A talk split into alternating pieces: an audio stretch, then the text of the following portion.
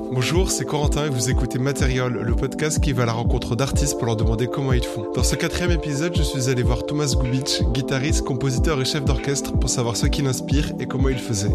Allez, c'est parti. Material. Donc, euh, Thomas, tu es euh, guitariste, compositeur et arrangeur, si j'ai bien. Oui. Et acteur, je crois, dans un Non. petit film des années 80. Non, ça c'était.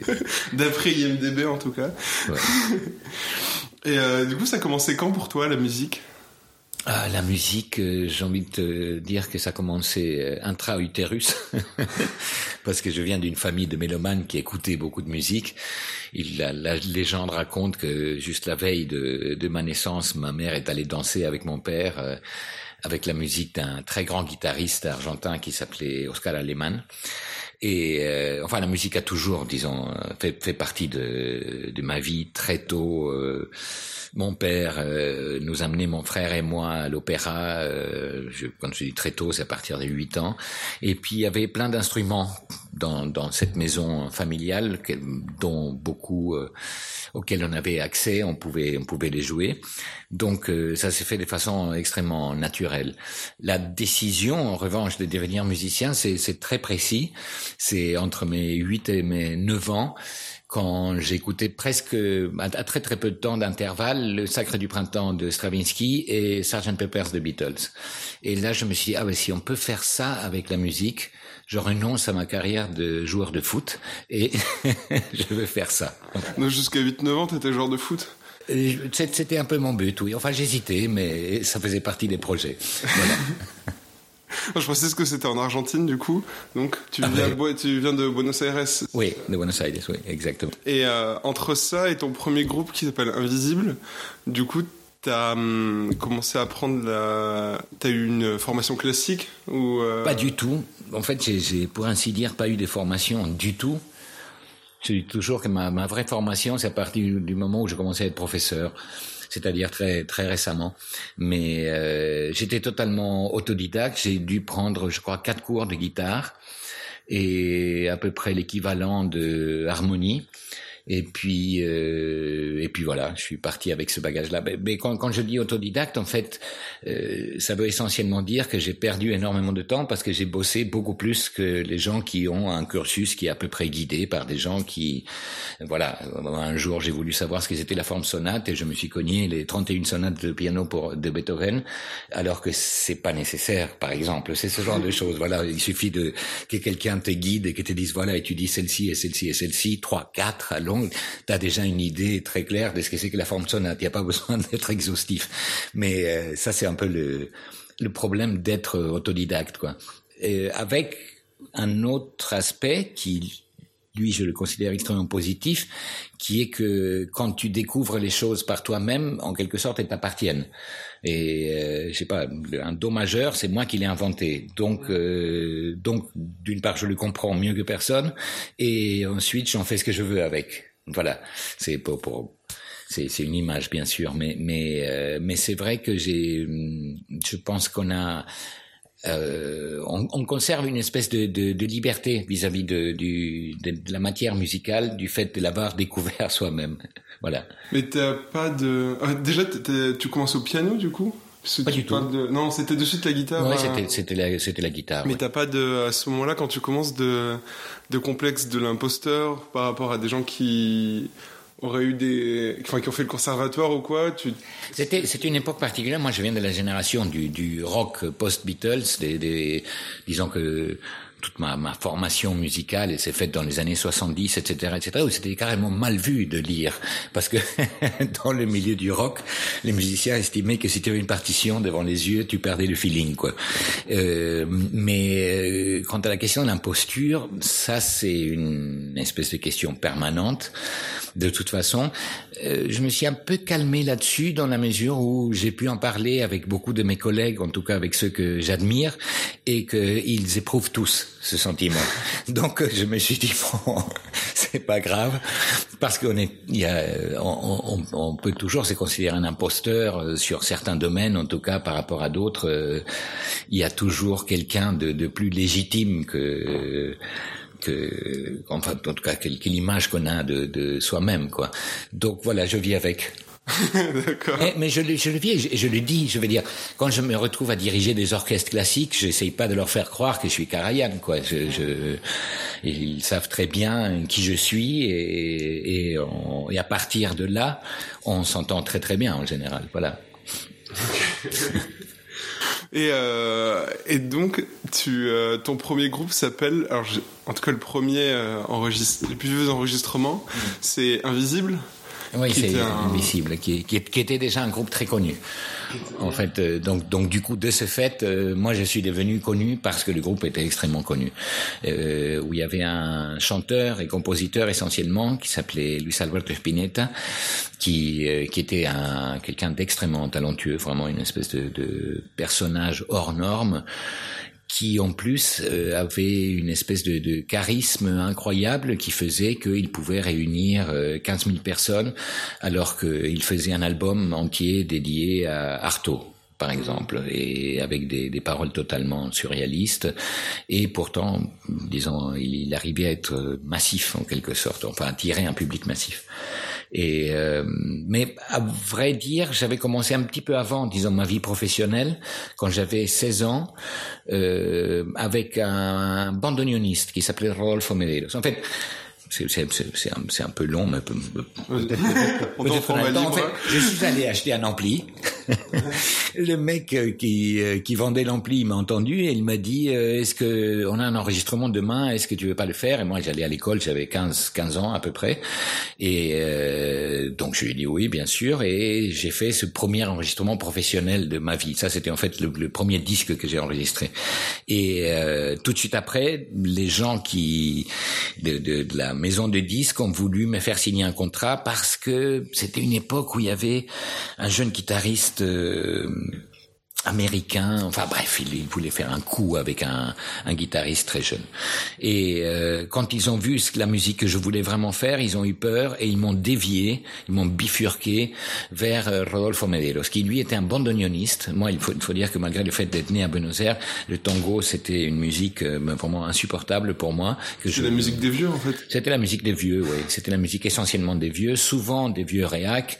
Enfin, c'était tout le contraire de, de, de ce qui m'intéressait mais euh, Rodolfo, il voulait précisément sortir de, de, ça. Donc il y a eu une espèce de, de, de chemin de rencontre l'un vers l'autre, où moi j'ai découvert le tango, ou en tout cas certaines, certains aspects du, du tango. Et puis essentiellement, j'ai découvert ce que c'était que d'être un musicien vrai, qui, qui donnait des concerts, qui faisait des enregistrements et tout ça. Et ça, c'était absolument énivrant, et ça l'est toujours d'ailleurs. Mais sais, quand tu rejoins Invisible, après, le groupe existe déjà Le groupe existait déjà, il était très connu. En fait, le chanteur était très très connu, euh, quel qu'il soit le groupe qu'il qu'il faisait. Et euh, donc oui, en fait, il, euh, mon premier concert avec eux, il y avait 15 000 personnes. donc c'était déjà un groupe extrêmement connu. ok. Oui, parce que Enfin, c'est donc du, du, rock progressif très euh, années 70. Et ouais. du coup, le, enfin, le, le, disque que tu fais avec Rodolfo Medeiros, c'est euh, vraiment pile le mélange du, euh, du tango avec ce rock des années 70. C'était, c'était l'idée. Un peu brut je trouve parce que une des choses intéressantes du, du tango, musique avec laquelle je continue à être en conflit, euh, mais une des choses vraiment intéressantes, c'est que euh, contrairement à beaucoup d'expériences de world music qu'il y a eu, en fait on prend un Pakistanais, on le mélange avec un Irlandais et on met un batteur de rock et puis il en sort quelque chose qui parfois est joli, euh, mais le, le tango, il, il, il, a pris le temps vraiment d'élaborer, d'ingurgiter, d'élaborer toutes les influences. C'est une musique extrêmement métissée parce qu'elle est même elle vient des rythmes africains, du bel canto italien, de, de la façon de chanter les mélodies d'Europe de l'Est des Juifs. Euh, de, enfin, le bandoneon est un instrument allemand, etc., etc. Mais euh, il a pris le temps d'élaborer toutes ces influences pour en faire un objet, un style de, de, de musique vraiment à part. Euh, et euh, je, je, disais ça par rapport à cet album qu'on a fait avec Rodolfo, qui était effectivement très innovateur parce que c'était la première fois qu'on mélangeait le tango et le rock et tout ça. Quand je l'écoute maintenant, il me semble un peu brut dans, dans le sens que justement, ils n'ont pas pris le temps de vivre ensemble ces, ces musiques. À la limite, c'est quelque chose que j'ai pu développer beaucoup plus tard, quoi. Et comment ça se passait à ce moment-là? Toi, t'arrives avec euh, un bagage euh, rock et tu vas te mettre sur des du tango fait Rock et classique quand même, non pas parce que je, je n'ai pas joué de la musique classique, euh, mais euh, mais quand même ça faisait vraiment partie de, de, de ma culture familiale, enfin de, de euh, Comment ça s'est passé? Écoute, là, c'était la rencontre d'un d'un monsieur qui était déjà un musicien euh, très reconnu. Euh, je parle de Rodolfo qui devait avoir 33 ans et moi, je crois que j'avais 16. Mm. Donc, c'était un rapport très très paternalo-filial mm. où moi, je prenais énormément de choses et en même temps, je pense, je lui ouvrais des perspectives aussi parce que précisément ma culture, non seulement du rock, mais même de la musique contemporaine, était peut-être plus plus vaste que la sienne. Donc il y avait il y a eu un, échange qui était qui était très riche et très euh, très affectueux en même temps parce qu'on a on a eu une très belle relation. C'était un peu un, maître, voilà. C'était c'était quelque chose de cet ordre-là, je pense. Oui, parce qu'après le, enfin, sans préjuger de la suite, tu vas tout le temps quasiment faire du tango en fait. Dans tous tes disques il y aura du tango tout le temps. Et ça en fait c'est par lui sinon ça ça aurait peut-être été magma la suite. On sait pas. Ouais. Mais c'est c'est c'est c'est exactement ce que tu dis parce que déjà quand je suis parti de Buenos Aires mon projet c'était pas du tout de d'aller en France. Moi j'allais soit à New York soit à Londres. Et probablement pour faire une musique beaucoup plus proche du, du je sais pas à l'époque c'était le, le jazz rock ou je, je ne sais quoi. Je, je, ne sais pas ce que j'aurais fait si je n'avais pas atterri en France. Peut-être que j'aurais fait totalement une autre musique c'est vrai. Mais euh, la question du tango elle se pose aussi quand, je te disais que c'était conflictuel, c'est parce qu'à un moment donné, mais, mais j'anticipe peut-être, tu, tu vas, tu vas aller. Il n'y a pas de feuille de route euh, précise. Mais euh, si tu veux, l'arrivée en, en Europe, euh, pour moi, signifiait d'abord le fait de ne pas, ne plus être connu du tout comme c'était le cas en Argentine, c'est de pouvoir repartir à zéro, même si j'avais 19 ans, il et, et de me poser la question de quelle était la musique que, que j'allais faire, quoi. Et le, le tango a surgi, j'ai envie de dire, malgré moi. Et presque, ça m'a presque dérangé. Et, mais je pense que ça a un rapport avec le fait de d'émigrer en fait. Si tu veux que quand, tu es dans, dans, le pays où tu es né, tu te poses pas vraiment la question de savoir qui tu es en termes culturels. C'est c'est quand tu es ailleurs et que tu perçois le regard de de de, de cet ailleurs que tu te dis ah merde, c'est il y a je suis autre chose. Ouais. Voilà. C'est de venir en France qui t'a fait te sentir euh, argentin, du coup, enfin de euh, argent. Oui. Euh, me sentir argentin, euh, non, je, je, je, je, le sentais, je, le savais déjà. Compte que étais argentin. Mais de, de, de, me rendre compte que cette musique surgissait vraiment malgré moi. Mm. malgré moi, et que c'était elle qui surgissait, que j'essayais de la tordre dans un autre sens, mais qu'elle continuait à surgir. Attention, j'ai jamais prétendu faire du tango traditionnel, euh, ni, mais, mais, disons, c'est une musique où c'est vrai qu'il y a une empreinte de, du tango. Quoi. Mm. Mais oui, justement, euh, moi, euh, je connais assez peu le tango à la base, et mm. je vois vraiment la musique sur laquelle on danse, et et tu te dis jamais que tu vas faire de la musique pour danser le tango quand tu fais du tango, toi? Non, parce que le tango, c'est à, partir de Piazzolla, en quelque sorte, il s'est intellectualisé.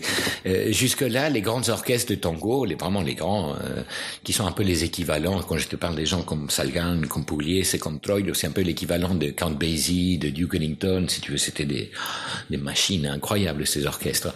Et ils faisaient en fait leur concert. Il y avait une partie chantée où les gens écoutaient, et une partie instrumentale où les gens dansaient sur des musiques extrêmement sophistiquées, super bien écrites super bien arrangé, super bien joué, mais les gens dansaient quoi. Et Piazzolla, il a un peu coupé avec ça en prétendant faire une musique qui ne se dansait pas. Il le disait d'ailleurs comme ça dans ses concerts, qui était une musique qui s'écoutait. Il avait, c'était le premier à avoir un complexe de, de musicien populaire. Il, aurait souhaité être Gershwin et puis, euh, et puis, euh, voilà, en fait, il était un musicien populaire. Et euh, donc à partir de là, il y a eu il y a eu le tango, il y a toujours eu le tango qui s'est dansé, et mais il y a eu le tango qui s'est écouté. Et, moi, bon, moi je suis, musicien, c'est celui-là qui m'intéresse en fait. J'ai strictement rien contre le danse. D'ailleurs, je pense que toute musique peut être dansée. et, et d'ailleurs que la danse n'a pas besoin de musique pour exister, mais euh, mais euh, disons c'est pas mon but premier. Ok. Et euh, je voulais revenir euh, avant de justement sur ta période, euh, ta jeunesse en Argentine, et, qu'est-ce que c'est d'être un, un, un rocker de 16 ans, 16 ans, 17 ans dans une dictature péroniste, puisqu'on est en, au début des années 70 où c'est une dictature militaire, donc Militaire. Extrêmement violente. Ouais. Et, euh, et qu'est-ce que c'est d'être d'avoir 16 ans, de faire du rock euh, dans ces années-là, au milieu des années 70 euh? Mais c'est c'est être en permanence très très très très décalé euh, et euh, j'ai franchement rétrospectivement j'ai eu beaucoup de chance parce que j'ai fait des tonnes de, de conneries qui qui ont qui ont coûté la vie à plein de à, plein de copains quoi. Et, euh, et mais moi je sais pas comment je suis passé au travers. Euh, je pense que le fait de devenir célèbre en- entre guillemets ça a aidé un peu. Mais euh, c'était vraiment très très chaud. C'est c'est difficile de décrire ce que c'est que vivre sous une dictature pour quelqu'un qui ne l'a pas vécu. Euh, c'est une façon de vivre où on a à la fois peur en permanence, mais comme tu le disais, ça coïncide avec mon adolescence aussi. J'étais comme tout adolescent en disant à la recherche essentiellement de de découverte et de je je peux pas dire que j'ai été malheureux si tu veux. Mais euh, c'est vrai que le problème s'est posé quand, quand j'ai joué avec ces groupes, donc qui, qui avaient une espèce de, de portée euh, euh, très importante, et euh, et que moi j'insistais pour dire qu'il fallait en quelque sorte qu'on prenne position. Heureusement qu'on l'a pas fait, voilà. Mais c'était une époque où, par exemple, on pouvait ne pas, on pouvait ne pas savoir. On pouvait ne pas savoir ce qui était en train de se passer. Et quand tu savais, comme c'était mon cas depuis bien avant, hein, depuis, depuis que j'avais 12-13 ans, euh, c'était, c'était vraiment très complexe. Mais, encore une fois, c'est pas sous cette période-là que la production artistique a été la moins bonne. Ouais, ouais. Chose totalement étonnante, si tu veux, où, où, euh, on vivait en état de siège, c'est-à-dire que tu pouvais pas, pas être à plus de trois dans la rue. Alors un concert, c'était automatiquement quelque chose hors la loi. Et évidemment, tu ne pouvais rien dire dans les paroles, les trucs. Et malgré tout ça, quand rétrospectivement, c'est une période extrêmement riche en termes créatifs, de, dans tous les arts d'ailleurs, en, en musique, mais aussi en peinture. Enfin, il y avait un mouvement culturel qui existe toujours à Buenos Aires, qui est extrêmement fort. Mmh. Ok. non, je, je voulais euh, appuyer ça parce que bon, par rapport à la suite, mais on, on arrive tout de suite puisque quand tu es euh, quand tu arrives à, à, Paris, donc je crois que tu, tu quittes Buenos Aires en 77. Exact. Et de 77 à 80, tu composes ton premier album. Ouais. Euh, qui s'appelle Resistiendo uh, Tormenta. Alors ouais. déjà je vais tout mal prononcer puisque j'ai même pas fait espagnol deuxième langue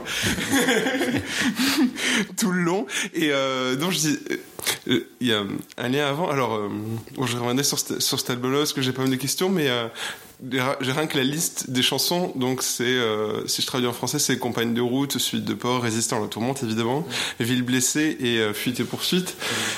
Et euh, donc déjà, c'est. Si tu veux, une fois qu'on était ici et que pour moi une chose était claire, c'est que on, on, était en sécurité. Je veux dire, mm. a priori personne n'allait venir nous nous tuer ici. Euh, moi, j'ai senti que c'était une espèce de devoir euh, éthique, tout simplement, de, de, de, de, faire savoir, si tu veux, ce qui était en train de se passer en Argentine, qui était atroce, et, et de prendre position. Quoi. Donc, c'est, je, je vais dire, il n'y a rien de de particulièrement courageux, comme comme je te disais, il n'y avait pas, il n'y avait plus de risques. Euh, des risques réels. Et, euh, et en même temps quand on fait de la musique instrumentale c'est difficile de dire qu'il y a un message derrière ça. Donc les titres des, des morceaux ont, ont joué ce rôle là quoi. Et permettaient à l'époque de, de quand on donnait un concert de parler aux gens et d'expliquer pourquoi ce morceau s'appelait comme ça etc etc quoi.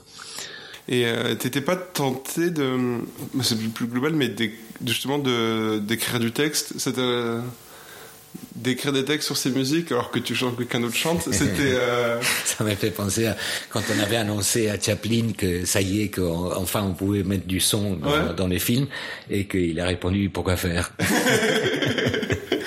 Euh, le, le, le, texte, écoute, euh, si, euh, disons, j'aime bien écrire, il m'arrive d'écrire, mais euh, je, n'en éprouve pas le, le besoin. Mm. Et, et, je me dis que quand voilà, quand, pour, quand, quand, tu montres quelque chose aux autres, c'est parce que c'est le fruit d'une sorte de nécessité, quoi. Parce que ce, ce, ce, premier album fait très, alors c'est quelque chose que je, je trouve dans la suite, mais celui-là encore plus extrêmement euh, BO de film. J'ai vraiment l'impression d'écouter un film quand il passe, un film des années 60 euh, avec des scènes de poursuite, mais un film, un film tout le long. Euh, bah, là, là, tu triches un peu parce qu'en fait, la musique de film s'est emparée oui, de tellement non, mais... toutes les musiques que finalement, si tu veux, euh, moi, moi, je me suis bah, justement. Oui, mais là, c'est de... vraiment de la, c'est pas de la musique. Enfin, je veux dire, c'est pas de la musique qu'il y a dans un film ou euh, une chanson, c'est que c'est vraiment. Euh... Enfin, je veux dire, il y a vraiment, on imagine des scènes, quoi. Quand j'écoute un tango, j'imagine pas une scène de poursuite, par exemple. Ce que je veux dire, c'est qu'il y a quand même des, des images spécifiques à la musique de film. Et euh, Comment tu le, tu le composes celui-là? Parce que y a, vous êtes deux, il y a un pianiste, mmh. euh, Osvaldo Calo. Osvaldo Calo. Ouais. Et euh, c'est toi qui fais, qui compose tout? Ouais. qu Parce qu'il n'est pas compositeur. Il n'est pas compositeur? Il est, il est pianiste. C'est un, un, excellent pianiste, lui, de formation totalement classique. D'ailleurs, comme presque tous les musiciens avec qui j'ai joué, euh, j'étais le seul inculte dans, dans l'histoire. mais mais euh, oui, c'est un peu, c'est un peu, ça a toujours été mon projet de, de faire ma musique. Enfin, pour moi, l'activité d'instrumentiste, de, compositeur, même de chef d'orchestre, tout ça, ça fait partie d'une même chose. C'est, je suis musicien. Voilà, je, fais tout ça et euh, et la composition est une partie vraiment extrêmement importante de, de mon activité. Donc euh, voilà, là, il se trouve que euh, disons, comme tout compositeur, tu as besoin d'interprètes, mmh. et euh, ces interprètes sont pas forcément compositeurs. Euh, C'était le cas d'Osvaldo, qui n'était pas compositeur, mais qui était un, un interprète vraiment exquis, quoi. Et tu, euh, du coup, là, à ce moment, tu joues, tu composes au piano, non Pour son piano? Non. Pas, en fait, j'arrive pas à comprendre en guitariste comment tu composes du piano. En fait, c'est le, ah. le, lien qui me manque. Ben, je compose pour l'orchestre aussi, et t'imagines bien que je oui, mais pas là, je commence parce que là, c'est le piano pour le moment, il y a que ça. Mais... Euh, ben, ben, voilà, j'ai, j'ai bossé, j'ai, je sais pas comment te dire Et, puis, j'ai dû faire des conneries aussi. Mes premières partitions, il devait y avoir des choses qui n'étaient pas jouables, donc on m'a expliqué. Et puis euh, j'ai compris. Tu prends l'exemple du piano, qui est un des instruments le plus facile à écrire quand tu ne le joues pas, parce que il y a quelque chose de, de, disons, de géographique où tu peux très bien comprendre que, je sais pas, que l'étendue d'une main ne peut pas être plus que ça, et que donc, mmh. etc., que si tu as une main ex extrêmement tendue, tu ne peux pas mettre les doigts dans certaines positions. Enfin, tu imagines comment la personne peut plus ou moins se positionner par rapport à l'instrument. Euh, c'est infiniment plus compliqué pour moi de penser une harpe, par exemple, où tu as cette pédale qui change des cordes, ou un trombone qui, a, qui a une façon de, de, de, produire le son complètement différente, etc., etc. Mais tout ça, euh, je, je l'ai étudié justement. Comme, comme je te disais, je l'ai étudié tout seul, donc péniblement et en travaillant plus que les autres, mais euh, mais je l'ai vraiment travaillé euh, très très sérieusement, quoi. Mmh. En fait, c'est un travail de comment, la, en jouant, en composant la guitare, tu te représentes comment quelqu'un va le jouer. Quand tu parles de composer à la guitare, c'est c'est pas. Il, il, arrive très souvent que que je compose en jouant de la guitare, mais en fait, euh, la plupart du temps, je compose dans dans, dans, dans ma tête. Euh, j'ai pas besoin d'instrument, quoi. Euh. Si tu veux, j'ai une idée et puis puis puis je l'écris. Euh, c'est je, je, je la joue pas obligatoirement au moment où, où je la compose. D'accord. Okay. C'est un peu comme si euh, si, si comme comme je sais pas comme un poète qui peut écrire le, le poème dans sa tête et qui bon il y a un moment où il s'assoit, il l'écrit et puis il le il, il, le fignole etc etc il le, il le polie euh, tout ce qu'on veut. Mais euh, mais j'ai pas forcément besoin d'instruments et, euh, et, il m'arrive aussi de, de, composer avec un clavier alors que je joue, mais vraiment c'est pitoyable quoi. Parce que j'ai juste besoin de certains repères et c'est tout. En fait, t'as as, l'image sonore dans la tête quoi. Voilà. Ouais, ok. Mais tu t'enregistres pas avec un dictaphone quand tu. Euh... ça peut arriver, mais le moyen mnémotechnique le plus simple pour moi, c'est qu'en fait, quand, quand j'ai une idée de, de, de, quelque chose, en fait, je l'écris dans la tête et je vois la partition. Ah, ok. Euh, la, la, la, plupart du temps. Et puis, euh, il m'arrive, à peu près dans chacune de mes vestes, il y a quand même un petit calepin avec des, du papier à musique où il m'arrive de noter des choses, etc. Quoi. Ok. ok, très bien. Et euh, bon, alors, ensuite, oui, alors justement, tu, euh, on parle de, de, de voyage et le, le, ton album suivant s'appelle euh, Sonata Domestica, mmh. sans, donc, qui veut dire de ce qu'il veut dire. Euh, donc, tu es dans les, les, années 80 à, à, à Paris. Mmh. Et il y a, je crois, j'ai trouvé, euh, ça s'appelait le trottoir des Argentins. C'est ça en fait qui, qui existe à cette époque-là. Le trottoir des Buenos Aires. Le trottoir de Buenos ouais. Aires, mmh. qui est à l'emplacement du labo rue des Lombards aujourd'hui, qui est exact. un bar euh, exact. pas très, ouais, pas très intéressant. Ouais. Et c'est comment l'ambiance là-bas euh, mais, mais, mais, déjà, c'est marrant que, que, tu parles de ça parce que euh, c'était pas seulement le trottoir de Buenos Aires. Toute la rue, il y avait trois ou quatre boîtes de jazz où il y avait de la musique avec des grands musiciens. Et, et si tu prenais un périmètre un tout petit peu plus grand de toute cette partie idéale, il devait avoir une petite dizaine d'endroits de, où il y avait de la musique euh, tous les soirs avec euh, souvent des très très très très grands musiciens et tout ça. Ça, c'est quelque chose qui a été perdu et c'est vraiment, c'est vraiment dommage, quoi. Ouais, il y a toujours des boîtes de jazz, je crois. Enfin, il, y en, a, il en reste quelques-unes. Deux, trois dans. Voilà. Là, avant, vraiment, ça pullulait, quoi. Il y en, il y en avait, il y en avait partout, et, euh, et c'était génial en plus parce que c'était un quartier, si tu veux, où tous les soirs, quand tu étais en train de jouer, ben tu croisais des musiciens de la boîte d'en face, etc. Et il y avait plein de choses qui surgissaient comme ça. Et les trottoirs de Buenos Aires, en fait, a commencé. Au départ, on était, moi, j'étais persona non grata parce que c'était trop bizarre ce que je faisais, c'était trop moderne et, euh, et, ils voulaient faire du tango traditionnel. Et euh, après ils se sont aperçus d'une part qu'il y avait à l'époque surtout il y avait très peu de gens qui faisaient vraiment du tango en France et qu'il fallait faire venir des gens des Buenos Aires. Donc ils l'ont fait et ils ont fait venir des gens vraiment importants, des, des grands messieurs du, du tango. Et euh, mais voilà, après économiquement ça tenait pas trop et quand et nous on, en fait on était plus connus que ces gens-là ici, ouais. même si c'était des gens, des personnages mythiques du tango. Donc ils ont fini par nous appeler parce qu'on remplissait la salle en gros et par accepter cette ouverture à un tango, euh, disons plus sauvage. Et quand tu dis vous, c'était... Euh... Non, je parle parce que c'était le groupe avec Osvaldo Callo, le pianiste dont on parlait, et ensuite avec Jean-Paul Céléa, le contrebassiste. Et mais on a zappé un truc dans ta chronologie qui est le fait que, en fait, je suis venu ici en jouant avec Piazzolla.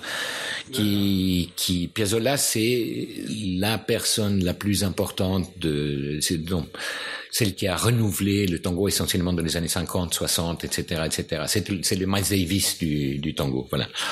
Et, et lui, c'est un personnage extrêmement important parce que c'est lui en fait qui, qui le premier irrévérencieux par rapport au tango. Et c'est lui qui ouvre un peu, un peu cette, cette voie-là, quoi. Et euh, et d'ailleurs, bon, aujourd'hui, il est joué absolument partout, mais, mais à l'époque, quand, quand on est venu en 77, il était beaucoup, beaucoup moins connu. Et euh, pourquoi je t'ai parlé de tout ça? Voilà, parce que justement, toute cette nouvelle tendance initiée par Piazzolla, euh, elle n'avait pas vraiment lieu pendant très longtemps au trottoir de Buenos Aires. Mmh. Non, c'était resté un tango des années 50, du coup, enfin un tango musette, un peu. Enfin, c'est l'équivalent du bal musette. Ah oui, du coup. Euh.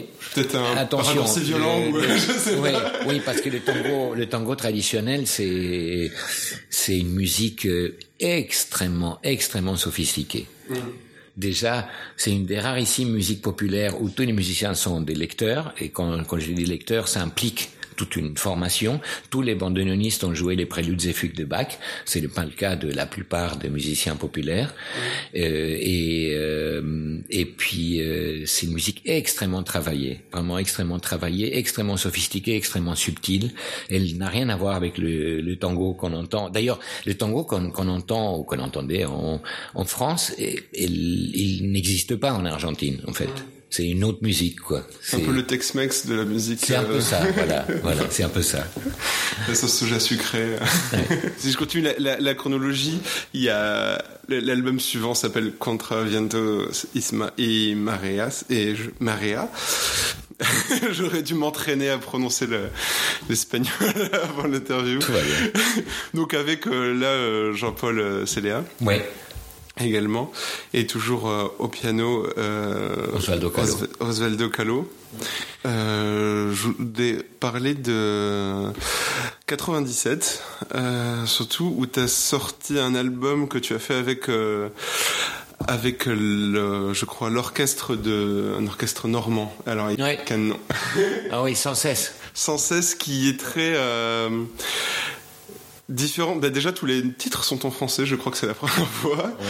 Et, euh, et du coup, qui est un album qui est, pour le coup, c'est le seul vraiment, enfin pas vraiment, je veux dire, c'est, il est presque dans la chronologie, il s'inscrit un peu comme un écart, et à la fois, je trouve que c'est ce qui donne l'impression de quelque chose d'ultra ultra abouti et euh, et euh, est-ce que tu peux me dire comment ça s'est comment ça s'est fait Ça c'était vraiment une, une expérience à part. Déjà, c'est le seul de mes albums où je ne joue pas dedans. Oui, voilà, oui. il n'y a pas de, il y a pas de guitare. mais ça, c'était une expérience vraiment très particulière qui, qui pour moi était très importante. En fait, l'idée à la base, c'était, euh, c'était d'embaucher 50 chômeurs qui n'aient aucune expérience artistique préalable euh, de tous les âges, de toutes les extractions. Euh, je veux dire, il y avait la bibliothécaire de 50 ans qui ne trouvait plus de boulot parce qu'elle était trop vieille, et le dealer de shit du quartier. Ça s'est passé au, Mans. Euh, la seule chose qu'ils avaient en commun, évidemment, hommes, femmes, de tous âges, entre, je veux dire, 18 et probablement 50 ans. Euh, donc la, la, seule chose qu'ils avaient en commun, c'était le fait d'être d'être au chômage, voilà. Et l'idée, c'était de, de faire un travail, un très long travail de neuf mois, où ils ont eu des, des tas de formations, d'ateliers, euh, que ce soit de danse, de chant, de d'écriture et, et j'en oublie. Vraiment, ils ont été immergés dans une espèce de, de, de processus euh, créatif. Et parallèlement, nous, quand je dis nous, c'est essentiellement Didier Silol qui est chorégraphe et moi, nous construisions cette, cette œuvre qui a fini par être sans cesse. Et euh,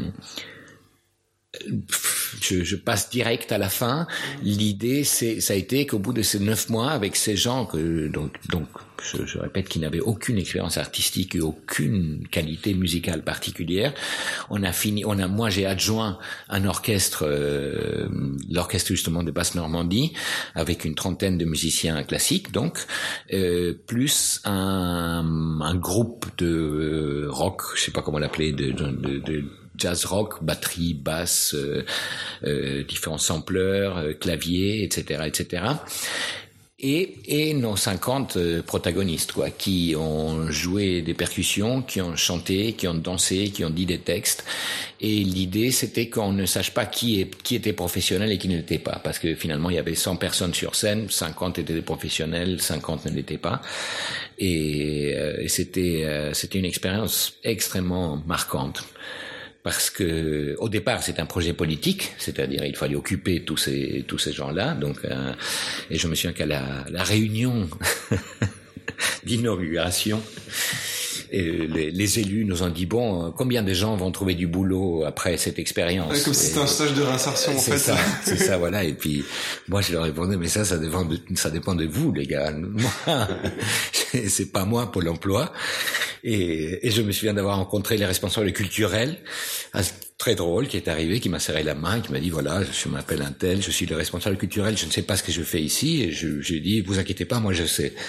Et en fait, je savais absolument pas parce que c'était une aventure d'une intensité absolument incroyable, de cohabitation avec les, les, les personnes les plus diverses et variées. Et, euh, et les résultats étaient vraiment incroyables. Et la réalité est que sur les 50 personnes, je crois qu'il y a 45 qui ont trouvé du boulot pratiquement immédiatement après. Parce que le disque est une captation en concert. Ouais, essentiellement, oui, avec quelque chose retouché par moment en studio, mais l'essentiel c'est c'est un live.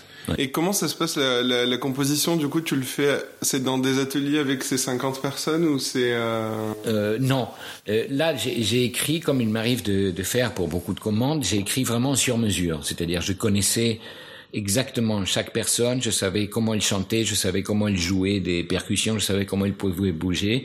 Et ce que j'ai fini par écrire euh, moi et que je leur apportais ensuite euh, était vraiment écrit. Euh, c'était personnalisé quoi. C'était sur la partition. J'avais pas écrit voix de soprane, j'avais écrit euh, Marie-Christine. Voilà. Euh, et donc a priori c'était fait pour aller un peu au-delà de ce qu'ils pouvaient faire. Voilà. Et ils l'ont fait. Et ils l'ont fait. Voilà. Et c'était la première fois que tu faisais, euh, que tu travaillais pour un orchestre? Non. Non. Non, non, non, non, non. J'ai commencé Enfin, très, tôt à travailler, euh, à écrire pour euh, de la musique pour, pour orchestre. Je, je sais pas, je devais pas avoir 30 ans, je pense, la, la première fois, parce que faut quand même avoir quelques cheveux blancs avant qu'on t'accepte. Ouais, 30 ans, on n'a pas forcément Ouais, non. Voilà. cheveux blancs. Mais non, non, non, ça c'est quelque chose qui m'a toujours fasciné et que j'ai toujours adoré faire et que je continue à adorer faire. C'est, c'est, c'est vraiment le grand pied. Ok. Et dedans, parce qu'il y a des. Là, par contre, il y a. euh, Je dis que c'était un projet différent, donc il y a, il y a pas toi qui fais de la guitare. Il y a je pas assez peu, assez. J'ai décelé assez peu de traces de tango, et il y a des voix par dessus. Et il y a des voix qui lisent des textes. Alors ça m'a fait. En fait, quand je l'ai écouté, je me suis dit on dirait un truc de Pierre Henry en fait quand. Il y a très en plus il avait fait des adaptations de des évangiles. euh, Ah, parce qu'il y a une partie où il y a, oui, ah oui, beaucoup, oui, il y a il a eu, le- avec, des- avec- avec Ouais. cette, cette ambiance qui est parfois un peu brutiste. Mm. Et j'ai, ouais, j'ai, j'ai repéré des moments de, la- alors de l'Ancien Testament pour le coup euh, Mm. que j'ai pu noter de- des Ecclésiastes. Et c'est Ouais. des, des- des- textes que toi t'as voulu rajouter ou c'est des Euh, la plupart des textes dans, dans le spectacle, en fait, étaient issus des ateliers de- d'écriture des, euh, des, des, des, des gens avec qui on travaillait. Et il y avait quelques ajouts. Euh, tous ne sont pas dans, dans, dans le disque. Euh, L'idée de l'Ecclésiaste, je ne sais pas d'où a surgi. Je sais pas si c'est si c'est c'est venu de, de l'un d'eux ou je, je me souviens plus. Il y avait aussi un compte rendu d'une opération du genou. Il y avait il y avait des tas de des, des tas de choses qui surgissaient comme ça. euh, y compris des textes extrêmement bêtes qu'on a qu'on a mis en musique euh, voilà il y a, y a eu euh, c'était c'était assez et c'est ce qui était curieux avec ces spectacles c'est que il n'y avait pas d'histoire en réalité. Il n'y avait pas d'histoire. Et c'était quelque chose qui commençait dans une espèce de confusion et de et de d'enfermement sur soi de chaque personnage et qui après on ne sait pas comment devenait une espèce de dérive de continent où des masses de gens s'entrecroisaient et je me souviens qu'à la sortie du spectacle il y a une des personnes qui, avait assisté au spectacle qui est venue me voir super énervé en me disant qu'on comprenait strictement rien à ces spectacles et que euh, voilà qu'au début il y a une espèce de conf et il, se met à raconter exactement l'histoire qu'on avait vécue pendant neuf mois mais exactement chaque chaque étape de, de, de ce qui s'est passé le premier moment la méfiance les pétages de plomb le truc les et là, j'ai pris conscience qu'en fait, on avait fait un spectacle qui racontait ça, un spectacle sans histoire qui racontait précisément le processus qu'on avait vécu, mais très précisément. Et, et ce mec super énervé qui me m'accusait d'être incompréhensible, je lui dis, mais vous savez quoi, vous avez absolument tout compris. C'était le meilleur plus, public, vous, en fait. vous me l'avez fait comprendre. Et il est sorti avec une énorme banane. voilà. Mais euh, tu, j'y pense tu vois, en en parlant, mais enfin c'est avec beaucoup de personnages qui sont euh, enfermés ensemble et qui font de un concept qui se définit au fur et à mesure. C'est euh, le pitch de Sgt Pepper's Lonely Band. En fait, littéralement, c'est ce que raconte aussi ce disque-là, quoi, avec Ouais. lequel tu avais commencé. euh. Ouais, c'est c'est c'est possible. De toute façon, euh, oui, toute la culture rock, elle est, disons, très très empreinte de, de. On fait, par exemple, on faisait des groupes, tu vois. On faisait pas des des, des trucs de, de solistes. C'était c'était presque mal vu. C'était de mauvais goût un soliste. On faisait des groupes. Et même s'il y en avait qu'un qui écrivait, on signait le groupe, tu vois, des, des choses comme ça. Donc peut-être que oui, qu'il y a une espèce de nostalgie de, du projet collectif, quoi. Jusqu'à plus se blairer comme les Beatles à la fin. là, là, là où c'est, quoi tu me fais penser, c'est que euh, tu sais quand Sgt Pepper s'est sorti, comme il y avait des morceaux tellement différents, il y a eu des critiques comme quoi c'était un truc disparate, que ça mélangeait tous les styles de musique, etc., etc. Et euh, presque mot à mot, c'est les mêmes euh, critiques qu'on a fait à la flûte enchantée de Mozart. Et alors que, avec le, le, temps qui a passé, nous on écoute la flûte enchantée, c'est une espèce d'ensemble extrêmement cohérent où on perçoit pas la quantité de mélange de, de musique qu'il y a. Avec Sgt Pepper, c'est un peu la même chose. D'ailleurs, l'édition anglaise, il n'y avait pas de dans, dans, le vinyle, il n'y avait pas d'espace entre les morceaux. C'était tout et euh, et, et, avec, enfin, toute proportion gardée, avec Sans cesse, il y avait un peu ça aussi, si tu veux, que tout était permis. C'est-à-dire que mes, mes, références étaient euh, Schoenberg, Stockhausen, et en même temps Zappa, et en même temps, euh, je ne sais pas quelle musique tribale, et que, et que ça, c'est une des choses, c'est la chose qui, qui m'a toujours intéressé dans le rock, en fait. C'est cette espèce d'ouverture d'esprit où tu peux piocher à peu près dans tout, à condition que tu saches pourquoi tu le fais. Voilà. Mm. Voilà, non, c'est juste une réflexion par rapport à ces, ces œuvres très hétéroclites qui en fait ont une cohérence qu'on qu'on pige après coup, y compris moi-même. Hein. Voilà. Et euh... ensuite, tu reviens à la guitare. ouais. ensuite, tu fais deux albums, donc le 5, qui est le cinquième, et, euh, et le dernier, il y a quelques années, Ithaca, en 2014, je crois. Euh, qui s'appelle donc Itac. c'est marrant parce qu'en fait, dès que c'est en espagnol, on a l'impression que c'est la, que c'est la même histoire. Je, je, sais pas comment dire, mais que les euh, les seuls titres, si on prend les six albums, euh, tous parlent de voyage et de trouver quelque part. Mm. Sauf sans cesse, et alors peut-être que c'est cinco, peut-être que c'est cinq, mais en tout cas c'est écrit en chiffres, et que tous ceux qui sont écrits en lettres en espagnol parlent de Itaca. Et Qu'est-ce que, qu'est-ce que, est-ce que tu me dire ce que tu as essayé de faire avec euh, avec Itaka qui, bon, moi je trouve reprend, euh, enfin c'est un peu cliché de dire ça sur les albums, mais il y a un côté synthèse du pré, de, de ce qui s'est fait avant mm. que je trouve qui est en condensé pour en faire euh, quelque chose de nouveau. Mm. Est-ce que c'est comme ça que tu as travaillé le projet ou euh? Non, euh, d'abord je comment comment dire? Euh, moi, je suis musicien. Ce que je veux dire par là, c'est que mon projet, il est musical. Tout ce qui, tout ce qui vient après, euh, d'ailleurs, souvent les titres, euh, vient, je dirais, presque de surcroît ou des choses comme ça. Et, essentiellement, Quentin, moi, je, je, je comprends pas très bien ce que je fais et ça m'intéresse pas particulièrement de comprendre ce que je fais. Euh, après, si tu veux, avec les reculs, je, je crois comprendre certaines choses, etc., etc. Mais d'abord, ça m'apporte rien parce que parce qu'en fait moi ce qui m'intéresse c'est de faire de la musique et je veux dire le musicien est quelqu'un de basiquement assez abruti, si tu veux, et je fais partie de cette espèce-là. euh, après, bon, c'est vrai que c'est vrai que c'est pas innocent non plus les, les titres, etc., etc. Quand tu parles des deux albums qui sont qui sont apparentés parce que c'est un retour à la guitare d'une part euh, et, et c'est et c'est un retour au tango aussi très très clairement. Et là, les défis, cette formule, le, le quintet, en fait, c'est une formule qui a été utilisée par deux très grands très grands tangueros, qui donc Salgan et Piazzolla. Et moi, je ne souhaitais pas particulièrement cette formation, particulièrement parce que le bandonion, donc instrument typique du tango, je n'en ai pas forcément besoin. Euh, Borges, il, il, disait que c'est étonnant que dans tout le Coran, on parle pas une seule fois d'un chameau. C'est parce que ça faisait tellement partie du quotidien qu'il n'y avait pas besoin d'en parler, quoi. Et pour moi, le bandonion joue un peu ce rôle-là dans le tango. Je n'en ai pas besoin.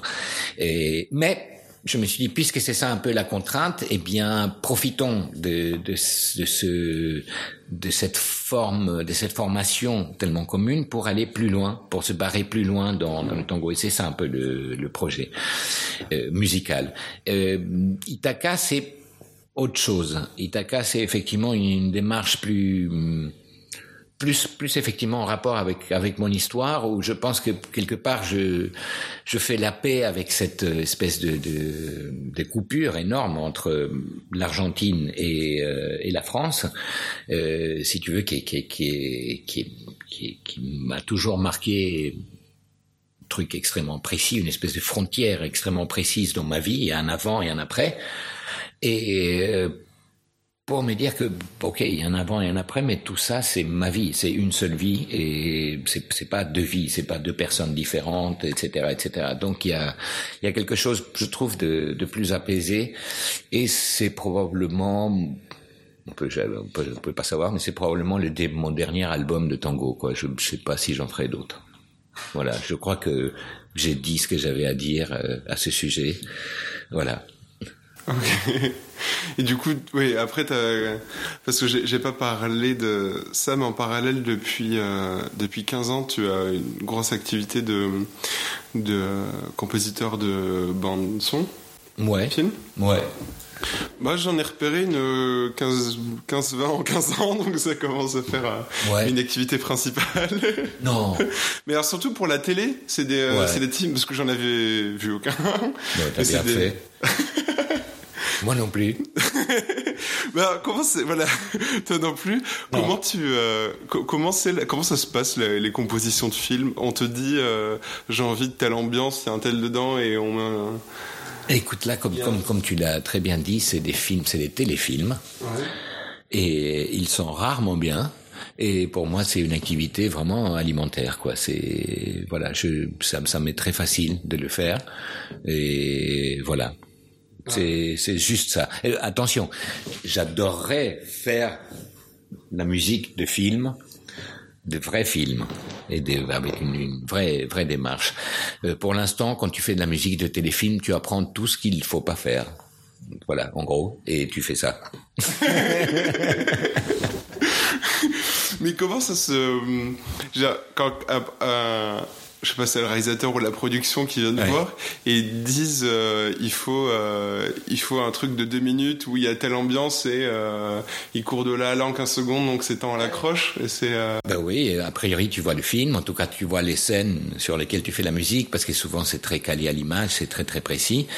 Et, euh, et voilà, mais euh, c'est c'est- c'est pas que que que je veux pas en parler, mais c'est vraiment pas intéressant parce que si tu veux, tout ce qui est fait pour la télévision est tellement préformaté que que ça n'a aucun intérêt en gros. c'est pas du tout un truc qui te nourrit toi dans ce que tu fais en, Non. dans Euh, trucs, euh. Ça me nourrit. Souvent, quand ils refusent des thèmes, euh, je me rends compte que je les réutilise après, moi, pour mes albums, parce qu'en fait, ils étaient bien. c'est un signal que ça valait peut-être le coup du coup de le faire voilà.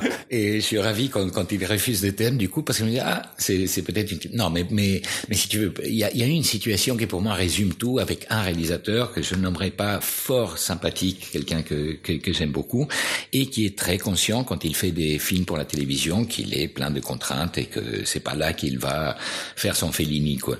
Et, euh, et je me souviens que un jour il est venu me voir, il y avait une scène, il m'a il m'a dit écoute cette scène est ultra ratée, j'ai mal dirigé les comédiens, les voix sont pas bien, fais-moi une musique qui sauve la scène quoi. Et, et moi quand on me parle comme ça, c'est avec plaisir parce que j'aime bien ce, ce côté artisanal de mon travail, j'adore ça, j'adore bien faire les choses, tu vas même bien faire un exercice de style, tu vas des choses comme ça. Et je lui ai pondu une musique euh, disons en tout cas la, la, la plus belle que je pouvais faire. Et tu sais ce qui se passe, c'est que tu vois encore plus à quel point la scène est ratée.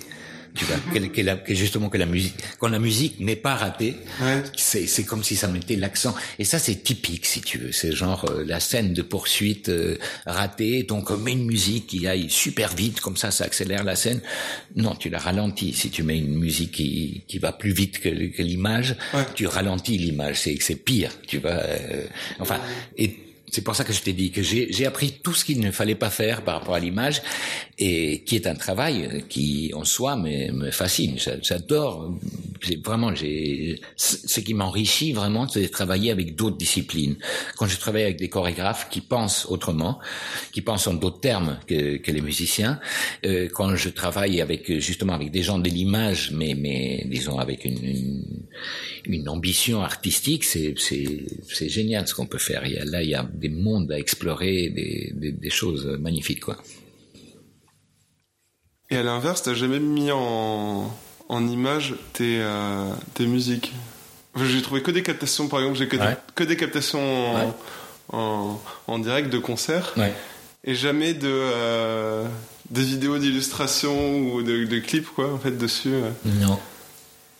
Mais tu sais, j'appartiens à une génération où quand il y avait quelqu'un qui achetait un album de je sais pas quel groupe, on allait tous, toute la bande, on allait chez lui et on écoutait l'album. On faisait ça. C'est de l'activité. C'était qu'on se retrouvait, je te parle, on devait avoir, je sais pas, 13, 14, 15 ans. On se retrouvait chez quelqu'un pour écouter un album. Et on faisait ça. On écoutait la musique. Et pour moi, euh, il y a quelque chose euh, qui, qui reste euh, comme si tu veux la musique pour moi elle est, elle est suffisante j'ai pas besoin d'autre chose je ne suis absolument pas contre qu'on mette des images sur, sur ma musique ou qu'on l'utilise pour des images mais je n'en ai pas besoin voilà je trouve presque que ça distrait. On a fait quelques concerts avec des, des mises en espace, notamment le, les, les, concerts au théâtre de la ville, où il y avait les moyens de mettre, de faire des projections, etc. Et je trouve que ça, ça distrait et je trouve que c'est vachement bien de voir un mec qui joue de son instrument, qui lutte contre son instrument, qui transpire sur son instrument ou qui prend son pied. je trouve que c'est suffisamment spectaculaire. Voilà. Oui, d'ailleurs, cette euh, série au Théâtre de la Ville, qui, c'est marrant parce que ça a été filmé, c'était, c'est une série de concerts donc qui avait. Ouais, en fait, c'était un, un, triptyque issu un peu du disque euh, Ithaca, justement, euh, où le, le, disons, le spectacle s'appelait Le Tango d'Ulysse. Et. Et qui parle de tout ça, en fait, de, de tout ça. J'étais tombé sur un texte de psychanalyste argentin qui parlait du complexe du 10, qui serait quelque chose. Alors, la plupart des, des, immigrés à Buenos Aires étaient européens et de différentes origines, italiennes, espagnoles, juifs, d'Europe centrale, etc., etc. Et tous avaient en commun le fait d'être partis de chez eux parce qu'ils étaient mal, que ce soit la guerre, la famine, euh, les persécutions politiques, etc., etc. Et donc il y avait euh, ce groupe de psychanalystes disait qu'il y avait une espèce de mouvement de la part de non pas de la génération suivante, mais de la troisième génération qui est la mienne, euh, c'est mes grands-parents qui ont immigré en Argentine, de retourner en Europe pour euh, pour résoudre cette histoire, pour pour euh, je sais pas comment dire pour faire la paix avec cette histoire. Et donc, euh, donc il y avait comme, comme quelque chose de prédestiné dans le fait que venant d'une famille européenne, je finisse par revenir en Europe. Quoi.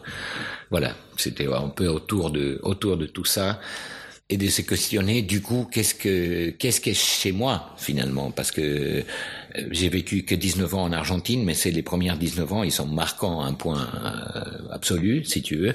Finalement, j'ai passé beaucoup plus de temps, 40 ans en France, et il y a un moment où tu t'es dit, bon, mais c'est où chez moi? Imaginons que là, on me dit, voilà, les conditions sont réunies pour que tu choisisses un endroit, et euh, voilà, c'est ce questionnement-là, celui de, du du spectacle du théâtre de la ville où ça finissait, je finissais par me dire qu'en fait chez moi c'est précisément être là, sur la scène du Théâtre de la Ville avec mes copains, qui sont des musiciens incroyables, à faire de la musique, mais voilà, ça c'est maison pour moi.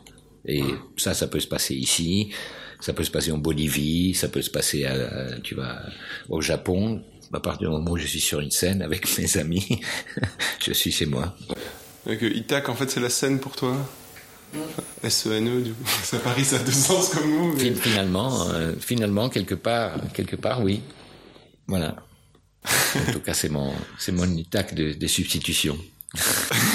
Mais c'est quelque chose qui t'est venu au moment justement de, euh, du tango d'Ulysse ou en sortant quand t'as sorti Itac et bah, ça faisait partie Itac, de tout tu... ça. Ça faisait partie de tout, de tout ça. En fait, c'était basé, c'était basé aussi sur un poème de Cavafis où, euh, où qui commence par, par dire quand tu partiras pour, pour Itac, souhaite que le voyage soit long. Parce qu'en fait, c'est ce voyage qui est intéressant. Voilà. C'est plus, à la limite, plus que le, le retour. Euh, Tu vois, parce qu'Ulysse, il rentre en Ithaque, euh, c'est plus l'Ithaque qu'il a quitté. Et lui-même, il n'est pas le même qui a quitté Ithaque. Euh, voilà. Puis on parle plus de lui après. Il n'y a pas de. Il n'y a jamais l'histoire d'Ulysse à Ithaque, j'ai jamais lu quoi. Il y a peut-être des chants grecs. une fois qu'il est rentré, qu'il a, qu'il a tué tout le monde. Oui. La suite. Euh, ah, la suite, non. Une fois qu'il a prouvé que c'était bien lui, c'est fini. On n'entend plus parler. Une fois qu'il a. Ouais. on sait pas ce qu'il fait avec Pénélope après. C'est. Ça continue pas. une question que j'ai bien posée euh, parce que je trouve que c'est important dans l'art. Euh, tu vis de quoi, du coup, financièrement, du coup, qu'est-ce qui dans de ça, de ce que je fais? De la composition, c'est plus. Euh, euh, ça dépend des périodes, oui. Essentiellement de la composition, oui, mais mais je te dis, ça dépend des périodes. Là, là, on est sur un nouveau projet avec Sébastien Surel et Vincent Segal, et si tout va bien, là, on enregistre un album là en novembre, et si tout va bien, d'ici un an, je vivrai plus des concerts que de la composition pendant une certaine période. Après, je reviendrai, mais essentiellement, oui, c'est entre entre les concerts et la composition que que je gagne ma vie, voilà. D'accord. je trouve que c'est toujours intéressant d'en parler. Ouais, t'as raison. voilà. Oui, et euh, alors puisqu'on a fini sur les tech, je voulais revenir. Alors je l'ai retrouvé sur le l'extrait des, des Ecclésiastes qui est lu. Hmm. Et c'est, on alors, traduction Louis II, on ne se souvient pas de ce qui est ancien, et ce qui arrivera dans la suite ne laissera pas de souvenir chez ceux qui viendront plus tard. C'est dans ces textes C'est dit dans, dans C'est dit dans euh, sans cesse, ouais. Et euh, je sais pas ce que t'en penses. Tu penses que tu. Parce que c'est cantiques des cantiques, non c'est, Il y a un temps pour tout, il y a un temps pour chaque chose. Ah, je, alors je, suis assez mauvais en Ancien Testament, mais euh, alors je sais pas de d'où extrait exactement ce, ce livre. Et tu penses qu'on se souviendra de toi, du coup? C'est quelque chose qui te qui t'angoisse de toi De non? Non, mais tu sais, avec cette histoire de, de tango, on s'est retrouvé, je dis on parce que j'étais pas seul, il y avait aussi Gustavo Beitelman essentiellement. Voilà, on était tous les deux.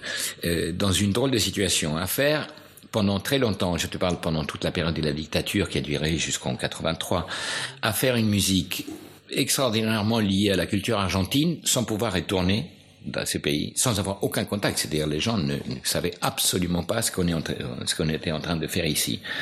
Et on était en train en fait de, de modestement de changer un peu l'histoire du tango, sauf que personne ne le savait. Tu vois ce que je veux dire?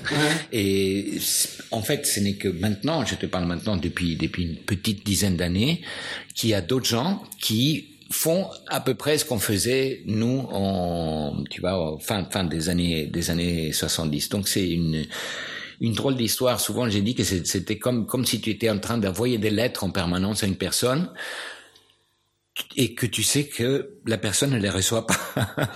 Donc tu recevras encore moins de moins de réponses quoi. Et je sais plus pourquoi je te disais tout ça. On parlait de, du souvenir justement d'exister dans le passé, ah, oui, de plus souvenir de l'ancien et de, de savoir qu'on va disparaître.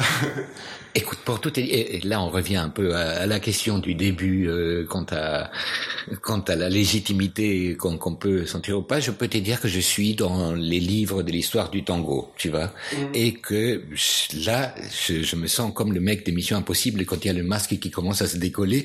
je me dis quand est-ce qu'ils vont s'apercevoir que c'est une imposture? D'accord. Tu reviens en Argentine, du coup? Ça m'arrive, oui. Tu joues en Argentine? Oui, que pour jouer. Que pour jouer, d'accord. T'as de la famille encore ou euh... Non, pratiquement pas. Non, j'ai des amis. Euh... Non, le truc, c'est d'aller jouer là-bas, voilà. Ok. Je voulais euh, finir avec une, euh, une petite séquence qui est le portrait robot. Mm. Et, et, donc je commence si t'étais un film. Waouh Ça, c'est le genre de, truc. Écoute, le premier qui est venu, je te le dis, c'est Citizen Kane.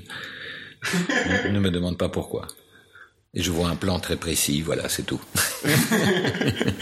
bah, ça va bien avec l'extrait d'Ecclésiaste, hein, Citizen Kane, pour le coup. Si t'étais une ville. Euh... Ouais, Buenos Aires. Buenos Aires, quand même. Et si t'étais un moyen de transport?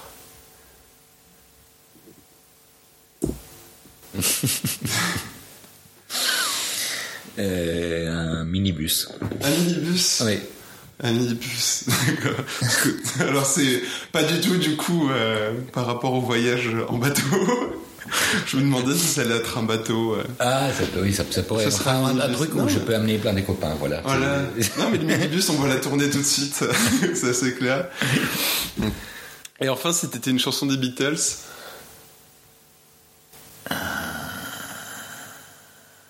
Waouh.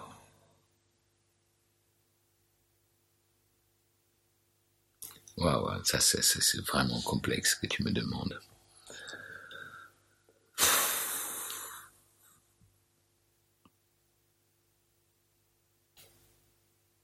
Très complexe.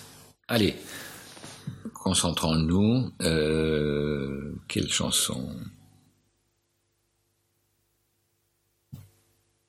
Hmm. Euh, Revolution Number 9.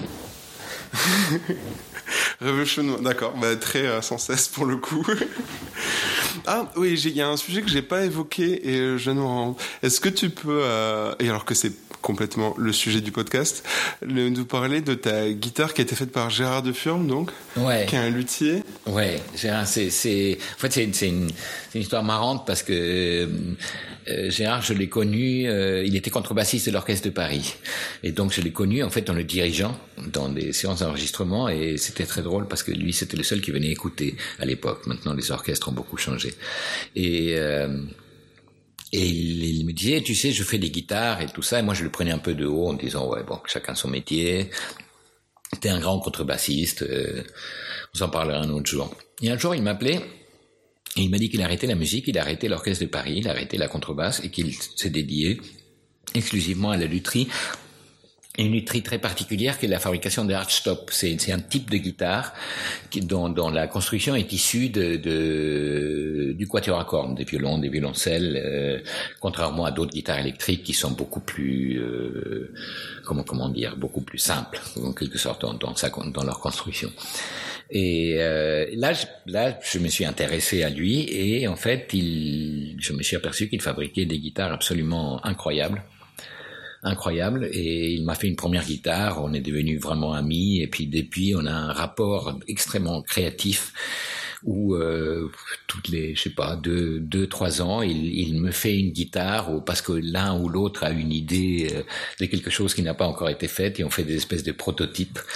Et euh, voilà. Et c'est c'est euh, c'est quelqu'un d'une part qui m'est extrêmement cher et surtout qui fabrique des instruments comme il n'en existe pas. Voilà, il y a, a d'autres guitares euh, mythiques, tu sais, des grandes marques, des Gibson, des Fender, des Guild, des Gretsch, etc. Donc j'ai rêvé euh, quand j'étais adolescent et tu t'aperçois qu'une guitare faite à la main par un luthier, ben, c'est autre chose. C'est c'est un autre monde, quoi. C'est un autre monde, c'est c'est une autre richesse et c'est une quantité de, de possibilités d'expression beaucoup plus importante, quoi.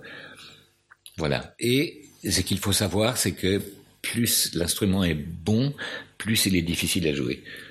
Contrairement à tout ce que tout le monde pense, si tu veux, que tu dis, ah, ben, il a un Stradivarius, donc évidemment, ben, un Strad, quand tu sais pas le jouer, ça sonne pire qu'un violon chinois à, à 200 balles. Voilà. plus plus l'in- l'instrument est riche et en possibilités, plus il est indomptable. Ouais. Et puis tu dois avoir d'autres trucs de te dire que euh, t'es pas au niveau. Enfin, j'imagine que si tu joues sur un Stradivarius du violon, tu dois te sentir. On parlait de, de complexe de l'imposteur, mais euh, Ouais. si tu commences sur une guitare légendaire, tu dois te sentir un peu. Euh, Non, non, c'est juste constater que euh, toutes- toutes ces guitares sont, la plupart des guitares mythiques sont, sont faites de façon industrielle, si tu veux, et c'est étonnant qu'ils arrivent à faire des choses d'aussi bonne qualité, mais qu'après, quand t'as quelqu'un qui a travaillé à la gouge euh, la table de ton instrument, ben ça sonne autrement, quoi. Voilà. C'est, il y a quelque chose de différent qui se passe. Quoi. Et d'ailleurs, tu es devenu l'ambassadeur de sa marque parce que j'ai vu que sur son site, euh, t'es en vidéo. Euh. non mais ça, attends, il me fait des guitares à l'œil. Je pourrais, je, je pourrais absolument pas acheter les, les guitares qu'il me fait. C'est hors de mon de mon budget. La moindre des choses, c'est c'est de raconter aux gens qu'elles sont bien ces guitares. Tu vois et de fait, on s'en sort. Il y a une espèce d'équilibre comme ça. À chaque fois qu'il me fait une guitare, après il reçoit des commandes des gens qui lui disent je veux exactement la même que machin, etc., etc et chose qui est qui est assez absurde parce qu'en fait tu as ton son quoi presque indépendamment de l'instrument quoi. Les gens qui pensent qu'ils vont sonner comme toi parce qu'ils ont le même instrument c'est ils se ils se plantent complètement. Et toi tu essaies de sonner comme quelqu'un? Non jamais T'as essayé au début d'être euh, non, mais même, ou même pas même, même, même, même au début. Non, attends. J'ai été influencé par énormément de gens et, et je crois avoir l'honnêteté de reconnaître toutes mes influences, mais, euh, mais j'ai jamais essayé de jouer comme Hendrix ou comme machin, mais, mais pas une seconde. Ça m'a tout de suite pas intéressé je me suis dit, ben, ils le font super bien, euh, c'est pas ça qu'il faut que je fasse, quoi, clairement clairement. À part ça, il y a des. Mais tu vois, c'est intéressant parce que tu parles de Piazzolla. Piazzolla qui est une influence que je ne peux que reconnaître.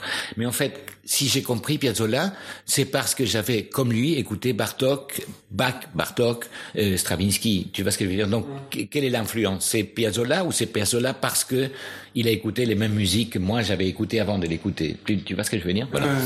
Mais pour tout ce qui est imité des, des gens, c'est vraiment quelque. Ça m'a jamais traversé l'esprit. J'avais des copains qui commençaient à jouer la guitare et qui faisaient le solo pareil que machin, qui est Clapton, que je sais pas qui. Et moi, tu vois, je comprenais pas la démarche, quoi. Ouais, non, tu sais, il y a des groupes quasi maintenant où ils font exactement comme et chanter. et je, je, sais pas, c'est un côté musée Grévin, moi ça m'angoisse. En fait. Au-delà de juger, ça me, ça me fout mal. je pourrais pas aller voir un concert. De... Moi, quand je joue avec mes groupes, on essaye de faire à chaque concert différent, justement. Tu vas pas, pas de faire la, la même chose, quoi, du tout. Voilà. ok. Où est-ce que euh, on invite les gens à retrouver ton travail Bon, sur, sur n'importe quoi, ils tapent mon nom, euh, il faut bien l'écrire, c'est ça qui est compliqué. Et ce sera dans le nom d'épisode. De ça sera, ben, voilà. et ils trouvent, ils trouvent des choses, ils trouvent tout ce qu'il faut. Je crois que tout est disponible. Moi, j'ai absolument tout retrouvé sur. YouTube en, qui réupload en mode euh, son, qui fait son Spotify qui, en fait, qui, qui, qui, est hallucinant ça je, je, viens de voir ça tu sais que j'ai jamais donné l'autorisation que ça se passe comme ça. Ouais, mais c'est parce que t'as des euh, tes droits toi sont gérés par une euh, maison de disques donc c'est ah, oui c'est ça c'est eux qui, qui gèrent tout ça inutile de dire que je touche pas un centime. C'est moi je pense que c'est un centime au bout d'un million d'écoutes même pas même, pas, pas. c'était le cas mais maintenant, euh, on a tous reçu un mail de, de, YouTube en nous expliquant que pour protéger les artistes, ils arrêtent de rétribuer ceux qui n'ont pas genre 100 000 vues. Ah d'accord. c'est un truc absolument énorme. Et non, ça c'est tout un autre un autre vaste sujet parce que comme tu, tu, me disais de quoi je vis, je vis de la musique parce que j'ai l'âge que j'ai et parce que j'ai disons le parcours que j'ai. Aujourd'hui, c'est c'est une catastrophe, ce qu'il est en train de se passer avec, euh, si tu veux, avec la culture en général et la musique en particulier. Quoi. C'est, vraiment, c'est juste pas viable. Mais du fait de quoi? De la du changement du mode de distribution qu'on est plus enfin d'acheter du disque? Du fait que de façon générale la musique enregistrée est devenue gratuite. Ouais. Voilà. Et euh, alors qu'elle représente un investissement énorme, je ne parle même pas du travail de musicien, tout simplement de location de studio, de etc. etc. Si tu veux. Et, et à partir de là, ben c'est une économie qui ne tient plus mm, obligatoirement, j'ai envie de dire si tu veux. Et euh, donc ça c'est c'est une situation qui est extrêmement complexe. Elle elle n'arrêtera pas la création parce que rien ne l'arrête si tu veux, mais elle va rendre difficile la survie des, des gens qui voudront vivre de leur art, tout simplement. Ouais, mais alors, le, le, je vais pas faire un parallèle avec, une dictature, avec la dictature péroniste, mais c'est c'est. Attends, presque... ne confond pas péronisme et dictature. Oui, pardon. Il y a, il y a deux choses. Le péronisme ah, a d'autres merdes, mais c'était pas une dictature. Ah, d'accord. enfin, disons, il y a eu une période de dictature, péroniste, mais, mais c'est pas celle que j'ai connue, c'était, c'était avant que, que je naisse. Et puis, depuis, le péronisme est un mouvement démocratique, disons. Ah, d'accord, ça existe toujours aujourd'hui. mais démocratique. Voilà. Ouais, bon, je quand même. Oui. juste ce que disais que même, même sous, euh, sous le péronisme des années 70, il y avait comme une, il y avait une création qui était très forte et j'ai l'impression que dans la musique ça me fait penser que, que c'est de plus en plus dur de vivre en tant qu'artiste financièrement mais que j'ai l'impression qu'il n'y a jamais eu autant de gens qui ont fait de la musique absolument. et qu'il n'y a jamais autant de musique qui est accessible absolument, euh, absolument. aujourd'hui que... absolument absolument non mais, mais on est, on est d'accord hein, je veux dire c'est un phénomène je, je, signale juste que le modèle économique ne fonctionne pas euh, par ailleurs moi je suis super content que même si ça me rapporte pas un centime qu'il y ait des gens en Thaïlande qui puissent avoir accès à ma musique hein. C'est, c'est, je, je, trouve ça, je trouve ça parfait. Il faudrait qu'il y ait un équivalent ailleurs, si tu veux. C'est-à-dire, il faudrait que je puisse aller chez le boulanger et lui dire, écoute, tu as téléchargé ma musique gratuitement, donne-moi trois baguettes que je te paye pas. Et, mais ça se passe pas comme ça, quoi. C'est juste ça que je signale. En soi, le phénomène d'Internet et tout ça, je trouve ça euh, évidemment absolument génial. Surtout que je pense qu'on a on a vécu le l'âge d'or d'internet avant que la vraie censure commence. Mmh, voilà. Donc euh, ça en soi, évidemment, c'est un moyen de diffusion incroyable.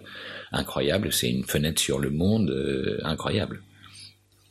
Donc euh, c'est pour ça que je signalais juste que je, je sais que j'ai découvert que toute la musique était sur YouTube, mais je veux pas le faire un procès parce que quelque part ça m'arrange qu'elle y soit. Voilà. Puis ça a dû être réglé en plus légalement avec la maison de 10 derrière. Sans doute, sans doute, et ça devait être écrit en tout petit dans le contrat, tu vois, voilà quoi, ce genre de choses. Mais euh, les albums d'Invisible sont sur Spotify, alors du coup tu dois peut-être avoir. non, ça, je j'ai jamais rien touché pour le truc d'Invisible, et ça c'est une connerie. Parce qu'ils l'ont vendu à je sais pas combien de centaines de milliers d'exemplaires, et euh, voilà, j'ai oublié de signer le contrat. et eux, ils ont oublié de me donner l'argent. Ouais, voilà. Alors, en fin d'épisode, j'ai une séquence Last Call où tu. Euh, je te laisse juste 10 euh, secondes, 10 minutes, 10 heures. Euh, y a, on peut enregistrer 30 heures. Sur, euh, sur ce que tu veux, euh, sans interruption, sans edit à la fin. Waouh! C'est un message à faire passer. Oh, j'ai certainement pas de message à faire passer, d'autant plus que tu avais vachement bien préparé ton interview, qu'on a fait un parcours à peu près complet. la seule chose qui manque, c'est ce qui vient là, maintenant, si tu veux, qui est ce qui m'intéresse finalement, qui est ce nouveau trio avec avec Vincent Segal et, Sébastien Surel, où on fait une espèce de musique populaire de chambre. D'ailleurs, peut-être que l'album va s'appeler Camara Pop, Camara Pop. Et voilà, c'est ce qui, c'est ce qui m'occupe essentiellement. Voilà. C'est toujours ce que je suis en train de faire ou ce que je vais faire. De tout ce dont on a parlé, c'est super. Je suis très fier de tout ce que j'ai fait. Mais voilà, c'est fait. Si vous avez écouté jusqu'ici, premièrement, merci. Et deuxièmement, j'espère que cet épisode vous a plu. Si c'est le cas, n'hésitez pas à en parler autour de vous à vos amis. N'hésitez pas non plus à laisser une note ou un commentaire sur iTunes. Je sais que tout le monde vous le dit, mais ça compte vraiment, surtout pour un petit podcast indépendant. D'ici le prochain épisode, vous pouvez me retrouver sur mon Instagram et mon Twitter, pgika. Gros bisous et portez-vous bien.